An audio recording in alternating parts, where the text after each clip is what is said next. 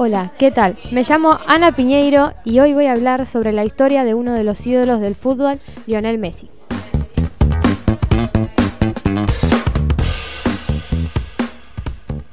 Su nombre completo es Lionel Andrés Messi. Es un futbolista argentino que juega como delantero o centrocampista. Es un jugador histórico del Barcelona, pero en este momento integra el plantel del PSG de Francia. Messi empezó a jugar a los 5 años en el club de barrio de su ciudad natal dirigido por su padre. Luego a los 7 años comenzó a jugar en las divisiones inferiores de Newell's de Rosario.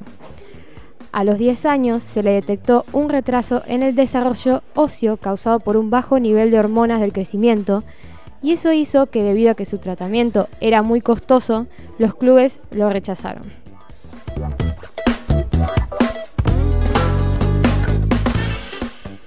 Su padre decidió emigrar a Barcelona con su familia debido a una posibilidad laboral. Messi, en septiembre del 2000, realizó una prueba en el FC Barcelona. Allí quedaron maravillados con su talento futbolístico y firmaron un contrato en una servilleta de papel. Como cuenta la anécdota, lo incorporó al club que se hizo cargo del tratamiento de Messi. A partir de ahí, Messi empezó a pasar por las diferentes categorías antes de llegar a Primera División.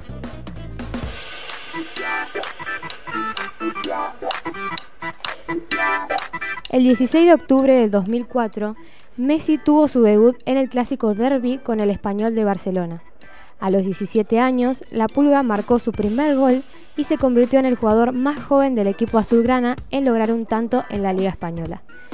Así es como Messi se convirtió en una leyenda del fútbol mundial, ganando 7 balones de oro, 4 Champions, 3 mundiales de club y una Copa América con la selección argentina, entre otros títulos más.